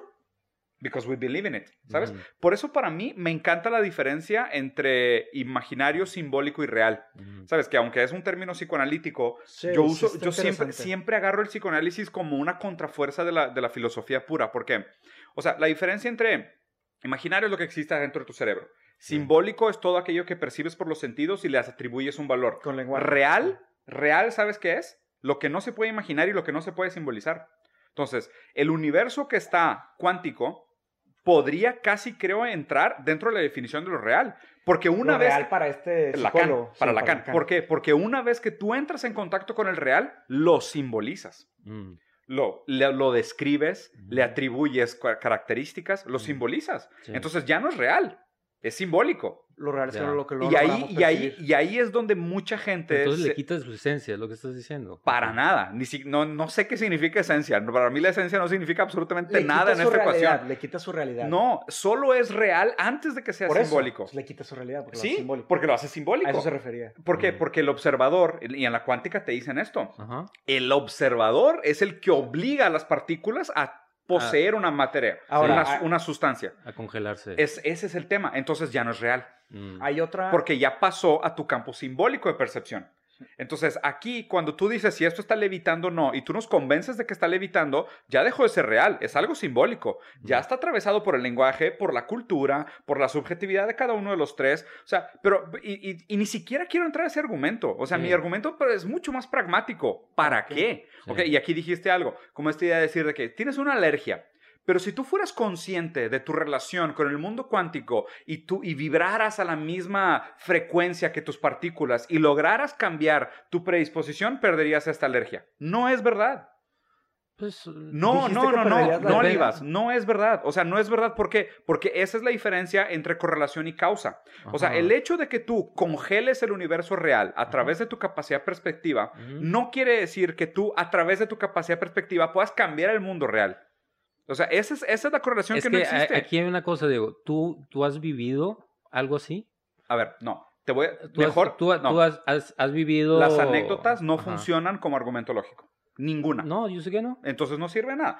Te voy a pasar argumentos reales para este tema. Sí. Te voy a pasar documental. O sea, me metí al tema pesado porque hace rato, por culpa de Marcelo también, conocí a una persona que también me trató de convencer de esta idea de los ocho niveles y que, el- Mm. ¿sabes? Que se comunican entre el gran diseño y lo que Mm. va y regrese, la madre. Y me quedé picado. geometría A ver, sagrada. Sí, ¿eh? la- es, Sí. es medio cabala, así. Y, y me sounds, quedé... sounds lovely. Y me, y me quedé, no, no, y me quedé picado. Como el O sea, meme ese de que no, no, está no. el chavo. Y me quedé Bueno, picado, no como, digo. como dijo Mateus. O sea, a mí me parece que todas estas ideas se, se tienen que tratar con un cierto respeto intelectual y diciendo de que, oye, pues digo, yo admiro mucho tu manera de pensar y tu capacidad y tu talento. Entonces, o sea, mínimo te voy a dar el, la, la- el shadow of doubt de decir, Mm, a lo sí. mejor tiene razón. Sí. A lo mejor hay algo que no he visto. Sí. Y me pasó hace como tres meses con una persona que me presentó Pero el Marcelo. argumento todavía no está claro. Y me metí a investigar, pero me metí a investigar en serio. O sea, Sí. le dediqué neta y, me- y me puse a buscar de los dos lados. Acabé, que, o sea, ¿quién es Deepak Chopra? O sea, ¿quiénes son los grandes pensadores de esta idea de usar la física cuántica para explicar la relación entre conciencia y el mundo físico? Mm. Y después me metí a investigar cuáles eran los contraargumentos. Y te soy sincero, los contraargumentos son abismalmente más racionales y mejores construidos que los otros. De acuerdo. Pero, pero me puse al punto de, de du- de seguir dudando y decir, ¿sabes qué?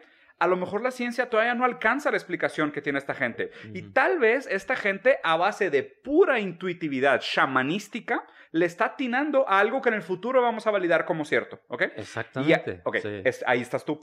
El, siguiente, el siguiente punto del argumento es que esto solo funciona con una predisposición subjetiva a la ideología. Yes, sir.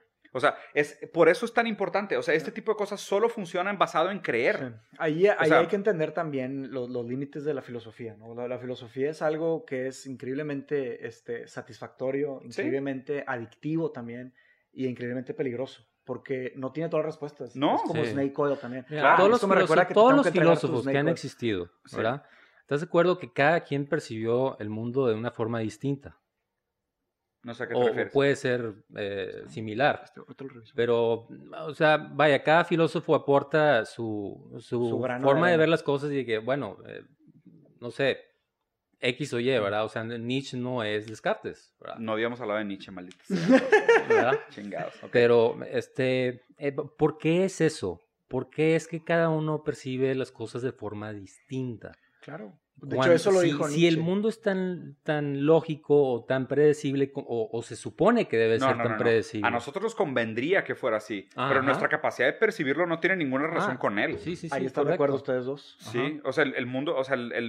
sea o no descriptible, predecible, racional, Sí, no tiene absolutamente nada más que ver con nuestra necesidad de que sea así. sí, sí, sí, correcto. Sí. Pero es, Pero es bueno, lo que a- se me hace interesante, a lo- ¿no? a lo te- que voy es que hay puedes, tú al, leer Nietzsche o leer Descartes o al que, tú- al que tú quieras, tú tienes la capacidad de, de observar la realidad que está eh, Percibiendo. percibiendo esta persona Ajá. y en cualquier momento tú, tú, Diego, puedes decir, ah, sí, esa te la compro. O sea, esta idea te la compro. Esta no, esta de Descartes sí, esta de... Sí, te suscribes a Nietzsche, no. ideas y Te rechazas suscribes a las ideas. ¿Y por qué te suscribes? ¿Porque ya las pudiste percibir? O ¿O las porque en algún, pun- en algún punto te diste cuenta que así eran las cosas? Hay un diálogo platónico de, que se llama eh, a- Así eran las cosas. No, es que. Pero X, haz de cuenta Sí. que habla de dónde nace el conocimiento, ¿no? Entonces, eh, hay varias formas es un de... sujeto que entra en contacto con un objeto a través de un método. Hay conocimiento perceptual y hay conocimiento de cierta manera racional. El conocimiento racional es el que haces el trabajo racional para llegar a la conclusión. ¿Me Sí. explico? Y, y hay una gran diferencia en conocimiento sensorial a No, conocimiento de este. Sea. Tenía un estornudo, pero pensaste que no lo hiciera y no lo hice. Te lo detuvo. Pero bueno, Bueno, ya, lo que, Sí, el, el pequeño argumento que quería hacer, no voy a hacer un argumento que va a cambiar la historia de la humanidad, pero básicamente es que hay límites en la filosofía y hay límites en la Sí. lógica también. Sí. Y eso es lo más peligroso. O sea, también al... al- y, para- y, Bueno. hay, y hay límites también de la percepción. Entonces, todos esos límites, no, no- no- estamos viviendo en una... sí. Esto lo dijo H.P. Lovecraft, tal vez el mayor filósofo que ha existido, que vivimos en, en plácidas islas de conocimiento claro. eh, atoradas en nuestras mentes. En medios de desaber. And we were not meant to voyage far. Claro. No, no estuvimos, o sea, nunca estuvimos predispuestos a llegar tan lejos. Entonces estamos ahí atrapados de cierta manera. Y abrir esas puertas tal vez ni siquiera tenemos las llaves, ¿sabes? Sí, y después, y la pregunta pragmática siempre es ¿para qué? Y ahí es donde para mí Ah. estos argumentos se desploman. Pero ahí, es que ahí- o sea. ¿sabes? no, ¿para qué? Pues el ser humano siempre se va a cuestionar. No, que está bien. La vida sin que está, cuestionarse que no está vale la bien. pena Que a ver, ser vivida. o sea, que si la gente quiere agarrar esto como hobby y quieres pensar en los ocho niveles de realidad y pensar en tu relación con el universo y tu relación contigo, está perfecto, pero esto no te va a quitar la gripa, güey. ah, ¿sabes? e- eso estoy de acuerdo. O sea, y, y Ah, hay- bueno, es- ah. ¿ves? ¿Ves? Ese era mi miedo. Ese era Pero, mi miedo. ¿no crees que es peligroso, Olivas, decirle a alguien I'm que con sure. fe te puedes curar una gripa? ¿No es I'm irresponsable? pretty sure there's a possibility. Vergas, güey. I'm Pero ahí te va, Olivas. Yo- ahí yo lo veo como irresponsabilidad intelectual, porque si, Bueno. si, le, si le enseñas a, a 400 millones de personas de que se pueden quitar las alergias con, con un, un entendimiento de la, me- de la física cuántica, les haces un daño, pues van a morir muchos. Sí. Ah, bueno, eh, digo, eh, obviamente hay que hacer todo con responsabilidad, ¿verdad? Y hay que tratar de, de considerar que si hay una posibilidad o una probabilidad a la que le estás apostando, So you're telling me there's a shot. Sí, básicamente, sí, güey. Jim Es, Carrey. es- es exactamente eso. Es la que le dicen de que never in a million years. So you're telling me there's a shot. Básicamente, acabas de describir a Deeper Choppa. Sí, O sea, sí, esta- la, ¿te gente, acuerdas la de la- gente que dice de que there's a one in a trillion chance. So, so it has So to be true. So it has to be true. El Jim Carrey en la Es- de... eso se me hace irresponsable de ese pedo, güey. De- Digo, a la Dumb I- I- Dumber, I re- I res- o sea, I respect it en el Sí. sentido de... O sea, mira, it's, no a- es- it's an entertaining thought. es, ir- Sí, es sí. irresponsable en el hecho de que, güey, tú te puedes, ya, te puedes curar ya ahorita, hoy de cáncer. Sí, a huevo, güey. Y Y, me luego, y luego de que ya, ya nada más por eso ya no te, este, Ándale. Te tratas, pues, pues no, güey. O sea, claro, cuídate, no eh, mames. Cuídate, no mames. Y está Nada al otro más que- lado, también estás pero- diciendo que al otro pero- lado también es irresponsable. Pero Sí. este, eh, todos somos, todos somos dueños de nuestra vida y tenemos eh, the right, the right to explore. A menos en que seas un esclavo chino. en absolutamente todo. The right to explore. Entonces, e- es, Sí. es el, el, tú tienes el derecho El de derecho tomar un riesgo de, de- de cuestionarte y Casi un decir... deber, ¿eh? ¿eh? Casi un deber de cuestionarte. Pero bueno, Sí, déjalo o que sea, acabe. Es un Sí, deber de cuestionarte. sí. Este, por ejemplo, o sea, yo en lo personal me ha tocado vivir eh, ciertas experiencias, como por ejemplo, hay algunas medicinas que simplemente pues, pues, No no, funcionan. no- no funcionan. Ujú. Este, ahí, entonces, there has to be something more. Cuando no estás, eh, tú- cuando tienes un problema de que, que no puedes resolver y tu sociedad no te la puede resolver, y por ejemplo, la, la depresión, siento yo que es una de esas cosas de, de donde, you- why are you depressed? Porque nadie tiene la pinche eh, solución. Ni- No hay ni- un one shot, O sea, sí. no hay. No hay un Entonces, ¿qué quiere Sí. decir? Solo tú tienes que ver dentro de ti mismo para ver qué solución sacas. Mm. Y entonces. O pudieras ir con un psicólogo.